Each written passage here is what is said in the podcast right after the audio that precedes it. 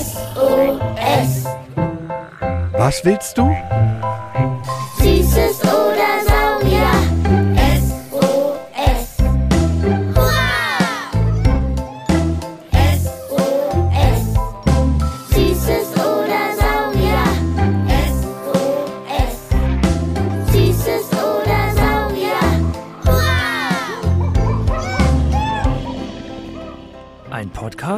Alles, was krabbelt, Stampft blubbert. und fliegt. Wir haben Süßes. Und wir haben Saurier. Heute mit Viel Fragen Glas 8. Warum Nüsse Nüsse heißen? Gänseblümchen, Gänseblümchen. Mücken auf Mundgeruch stehen? Und warum Schwäne eigentlich einen Bogen im Hals haben.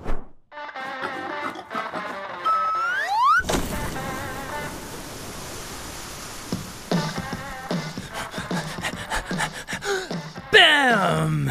Ich hab eine Fontäne gemacht. Fast bis zu den Wolken. Das macht so einen Spaß, hier zum Sonnenuntergang in den See zu springen. Und heute Nacht schlafen wir in unserem Bus. Uh, das wird gemütlich. Hast du auch deine Lichterkette dabei? Na klar, ich verstehe die Frage nicht. Ich glaube aber, du musst dich einmal kurz aufwärmen. Deine Lippen sind schon ganz schön blau und deine Finger sind schon schrumpelig, wie von einem Öhmchen. Wieso werden die Finger eigentlich immer so schrumpelig? Auch wenn ich in der Wanne bade oder wenn ich abwasche. Wellige Trockenfrüchtehände, aber keine Ahnung. Puh, auf jeden Fall bin ich jetzt nicht nur ein bisschen bibberig und schrumpelig, sondern auch tierisch müde, weil wir den ganzen Tag hier am See waren. Die erste Frage kommt von Mathilde aus Weißenfels. Und oha, Jule, unser Glas zaubert wirklich, wirklich, wirklich. Warum schrumpfen die Füße immer, wenn, also, warum kriegen die dann immer Falten, wenn man in der Badewanne war? Mal sehen, was Biologe Sebastian sagt. Als Sparky sich neulich zu lange gesuhlt hat, sah er aus wie eine schrumpelige Rosine. Oder Sparky? Haha, stimmt. Bei mir als Schwein passiert das auch. Der Grund dafür ist, dass das Wasser von Sparkys Hautzellen aufgesogen wurde. Mit so viel Wasser in sich drin wird jede Hautzelle aber größer und größer wie ein Ballon und die Haut dehnt sich aus.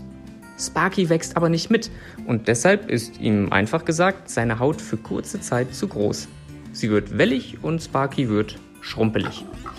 Ich stelle mir dich gerade als Luftballon vor, aus dem man die Luft rauslässt und dann ist da ein kleines Schrumpelschwein. Du bist so gemein.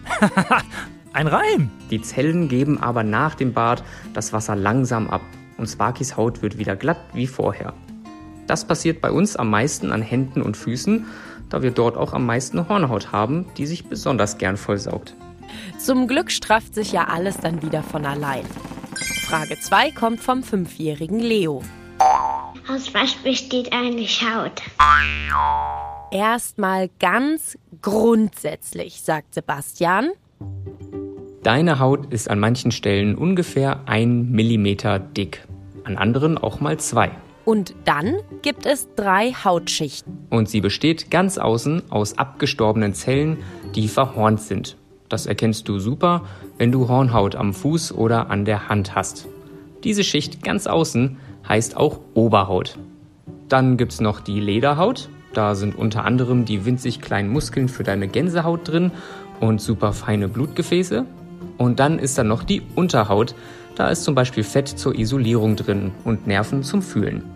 Und die Haut ist das größte Organ des Menschen. Frage 3 kommt aus München zu uns angereist. Vom vierjährigen Tim. Warum fliegen Mücken immer ins Licht?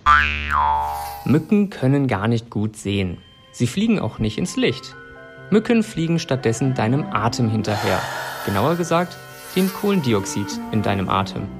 Denn damit wissen sie, aha, ein Tier, das ich anpieksen kann. Diese Biester. Sie machen auch vor uns Schweinen nicht halt. Wir müssten also alle aufhören, auszuatmen. Dann sehen sie uns nicht. wer gern ins Licht fliegt, das sind die Nachtfalter zum Beispiel. Das liegt höchstwahrscheinlich, ganz sicher ist die Forschung sich da aber noch nicht, daran, dass sie sonst grob den Mond anpeilen würden zur Orientierung. Da Insekten das Prinzip der Straßenlaterne aber noch nicht so ganz gelernt haben, fliegen sie halt oft zu Straßenlaternen, weil die dem Mond doch zum Verwechseln ähnlich sehen, oder? Zumindest, wenn du ein Nachtfalter bist. Haha, das sind ja richtig kleine Dussel, diese Nachtfalter. Ist aber auch praktisch, hat sie nicht so einen weiten Weg, wenn sie denkt, die Laterne sei der Mond. Frage 4 hat uns der fünfjährige Lias aus Minden gesendet. Ich möchte gern wissen, ob Regenwürmer Augen haben. Warum haben die keine Augen denn? Augen können ganz unterschiedlich sein. Deine können eine ganze Menge. Aber auch ein Regenwurm kann zumindest hell und dunkel unterscheiden. Haha, also, wenn er da so unter uns in der Erde rumkriecht, sieht er einfach mal 0, gar nichts. Da ist es bei ihm finster, wie im Bären, äh, Erdreich, Arsch. Sparky, bring den Kids doch nicht immer so einen Quatsch bei. Was sollen die Eltern nur über uns sagen, wenn die Kinder von uns lernen, finster wie im Bärenarsch? Ups. Er hat nämlich besonders vorne und hinten kleine Sinneszellen, mit denen er das erkennen kann. Damit weiß er, ob er unter der Erde oder an der Oberfläche ist und in welche Richtung er am besten kriecht, um wieder in Sicherheit zu sein. Mehr braucht er ja auch nicht, da er meistens umringt von ganz dunkler Erde ist. Kommen wir zu Frage 5. Elmar, sechs Jahre, lässt es direkt mal in meiner Nase kribbeln. Ich habe eine Frage und die ist, wie entsteht denn eigentlich Staub? Staub kann aus ganz unterschiedlichen Dingen bestehen. Es ist gar nicht so lange her, da war der Himmel über Deutschland ganz rotbraun vom Staub aus Afrika, der vom Wind hergepustet wurde. Oh ja, diese Bilder habe ich im Internet ganz viel gesehen. Noch schöner als ein Sonnenuntergang am Meer. Richtig romantisch. Oh.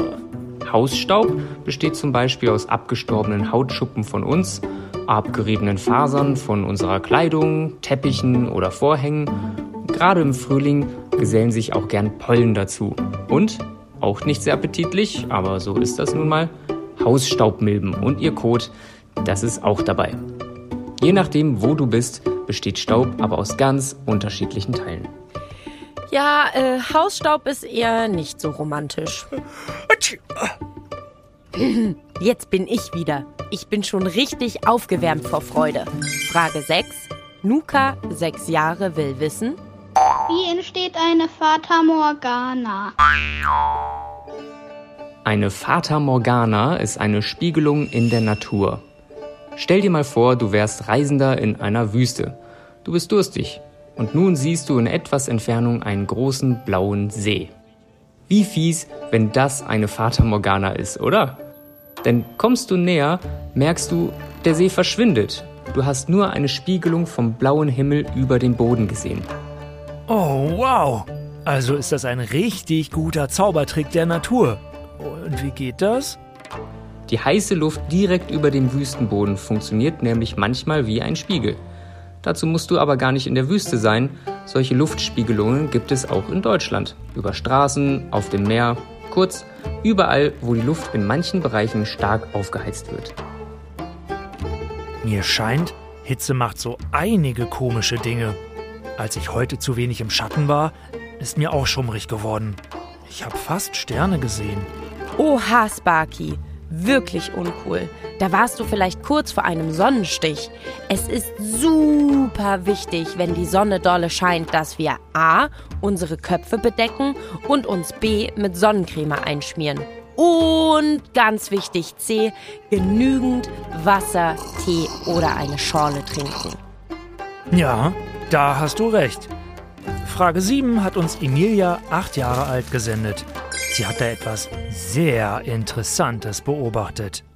Ich wollte fragen, warum Schwäne immer so einen Bogen im Hals haben. Schwäne, da gibt's ja unterschiedliche, haben so ungefähr zwischen 20 und 30 Halswirbel. Selbst eine Giraffe hat, genau wie du, nur sieben. Stimmt. das habe ich schon wieder ganz vergessen. Säugetiere, also egal ob Hund, Katze, Maus oder Giraffe, alle haben nur sieben Halswirbel. Vögel aber viel mehr. Der lange, bewegliche Hals hilft dem Schwarm beim Gründeln am Tümpelboden. Für bessere Übersicht strecken Schwäne den Hals auch mal aus. Und beim Fliegen ist ein nach vorn langgestreckter Hals viel windschnittiger. Das erklärt aber noch nicht den Bogen im Hals. Oder ist deren Kopf so schwer und drückt den Hals so schlangenartig zusammen? Darüber, warum Schwäne dann oft ihren Hals zu einem S biegen, kann ich aber nur spekulieren. Ich kann mir vorstellen, dass es ziemlich anstrengend ist, selbst einen so kleinen Kopf nach vorn ausgestreckt lange zu tragen. Versuch du mal, ein kleines Gewicht einmal mit ausgestreckten Arm und dann mit angewinkelten Arm zu halten. Stimmt. Etwas halten, wenn der Arm eingeknickt ist, ist nicht so schwer, wie wenn er ausgestreckt ist. Schlau, diese Tiere. Schöne, schlaue Schwäne. Mal sehen, worum es in Frage 8 geht. Till, auch acht Jahre alt, will etwas zu unseren Netzweltmeistern wissen. Wie passt denn ein Knäuelspinnennetz in einem kleinen Spinnenpopo denn rein? Also die Spinne hat ihr Netz nicht im Popo. Sie hat neben dem Popo, also dem Anus, einige Spinndrüsen. Und da drin ist auch nicht gleich das ganze Netz, sondern alle Bausteine, die die Spinne braucht, um die Spinnenseide zu machen, aus der dann das Netz wird. Bausteine? Spinnenseide? Das klingt ja, als haben Spinnen eine ganze Fabrik in ihrem, äh, an ihrem Hintern dran. Was da passiert, ist ultra spannend. Aus den Spinndrüsen kommt erstmal eine wässrige Lösung mit Proteinen. Die können fast alles herstellen. Zum Beispiel sind deine Muskeln oder Haare oder Fingernägel alle aus Proteinen gemacht. Ihr könnt auch Eiweiße dazu sagen. Das sind die Bausteine. Und sobald diese wässrige Pampe aus der Spinne rauskommt, verdunstet das Wasser und die super zähe, unstabile Seide entsteht. Je nach Drüse und Zusammensetzung dieser Lösung kann unsere Spinne dann je nach Bedarf stabile Seide machen oder klebrige oder elastische Fäden oder oder oder. Hört zu den achtbeinigen Superarchitekten doch mal noch unsere Folge im Netz der Spinnen. Zack. Und schon wieder bei Frage 9. Wird aber auch Zeit. Hab nämlich schon eine ganze halbe Packung Erdnüsse gemampft. Der vierjährige Jona aus Hanau fragt sich, Warum heißen Nüsse Nüsse und was sind Nüsse? Hm, warum heißt der Tisch Tisch? Irgendwer hat der Nuss den Namen gegeben. Aber ich als Biologe kann dir sagen, was eine Nuss ausmacht und was man alles Nuss nennt. Eine Kokosnuss ist zum Beispiel gar keine Nuss. Genauso wenig Cashews oder die Paranuss. was? Cashews und Paranüsse sind keine Nüsse? Die liegen doch aber immer neben den Erdnüssen im Supermarkt im Nussregal. Eine Nuss ist eine Frucht, bei der die komplette Fruchtwand verholzt, also hart wird. Das bedeutet, dass selbst eine Erdbeere eine Nuss ist. Denn die eigentliche Frucht ist nicht das rote, sondern die vielen kleinen, bräunlichen, harten Stippen da außen dran. Achte das nächste Mal darauf. Daraus entstehen die neuen Erdbeerpflanzen. Was? Was, was, was, was? Erdbeeren sind Nüsse? Ich glaub, mein Schwein pfeift. Wow, eure Fragen sind echt der Hammer. Da klopft mein Herzchen gleich schneller. So viel Aufregung und dann jetzt auch schon die letzte Frage. Frage 10. Der sechsjährige Anton aus Worms hat noch so eine Grundsatzfrage wie Jona eben mit den Nüssen. Warum heißen Gänseblümchen eigentlich Gänseblümchen? Oh, das kleine, hübsche Gänseblümchen hat viele Namen. Je nachdem, wo du aufwächst, lernst du Bellis perennis, so nennen Biologen das kleine, gelb-weiße Pflänzchen, mit einem anderen Namen kennen. In manchen Gegenden heißt es auch Buntblume, Winterkrönchen, Fenneblome, Johannisblümli oder oder oder. Was für schöne Namen. Finneblome oder Johannesblümli. Johannesblümli, ich glaube, das ist mein Liebstes. Gänseblümchen hat sich aber durchgesetzt. Aber warum, das weiß heute niemand mehr so genau. Vielleicht, weil Gänse das Gänseblümchen gern anknabbern oder weil viele Menschen an weiße Gänse mit gelbem Schnabel erinnert werden, wenn sie die Blume sehen. Schau dir mal ein Gänseblümchen an. Vielleicht siehst du ja auch einen Ring voller Gänse, die mit ihrem gelben Schnabel aus einem Trog in der Mitte futtern. Ein Kreis voller Gänse, die mit ihrem gelben Schnabel aus einem Futternapf in der Mitte mampfen. Ich wette, jetzt seht ihr Gänseblümchen nur noch genau so. Ach, ihr Kids da draußen. Das magische Vielfragenglas macht dank eurer Fragen so unglaublich viel Spaß. Lasst uns nochmal alles zusammenfassen. Erstens, wenn Haut lange in Wasser ist, weitet sie sich. Sie dehnt sich aus. Der Rest des Fingers oder Zehs bleibt aber wie er ist. Deshalb wird die Haut quasi zu groß und wälzig. Zweitens, die Haut ist an manchen Stellen ein oder auch zwei Millimeter dick, also ein bis zwei kleine Striche auf eurem Lineal. Sie besteht aus der Oberhaut, Lederhaut und Unterhaut. Drittens, Mücken fliegen gar nicht ins Licht, sondern vielmehr zu unserem Atem. Wenn wir ausatmen, ist da Kohlendioxid drin. Dadurch weiß sie, yummy, da ist etwas, das ich stechen kann. Nom, nom, nom. Viertens, auch wenn der Regenwurm keine Augen wie wir hat, kann er sehen, aber das nicht sonderlich gut. Mit bestimmten Sinneszellen erkennt er zumindest hell und dunkel. Mehr braucht er aber auch nicht, da unten in der Erde. Fünftens, Staub besteht aus vielen verschiedenen Dingen. Hausstaub zum Beispiel aus abgestorbenen Hautschuppen, Milben und ihrem Kot, Pollen und Fusseln. Sechstens, eine Fata Morgana ist eine Spiegelung in der Natur. Du siehst also etwas, das gar nicht wirklich da ist. Dazu braucht es vor allem sehr stark aufgeheizte Luft. Siebtens, der Hals von Schwänen ist so lang, damit sie zum Beispiel besser gründeln können. Außerdem hat er 20 bis 30 Halswirbel und nicht nur sieben, wie wir Säugetiere. Gebogen ist er vermutlich, weil so der Kopf nicht ganz so schwer zu halten ist. Achtens, Spinnen haben neben ihrem Po Spinndrüsen. Aus denen kommt eine wässrige Lösung mit Eiweißen drin.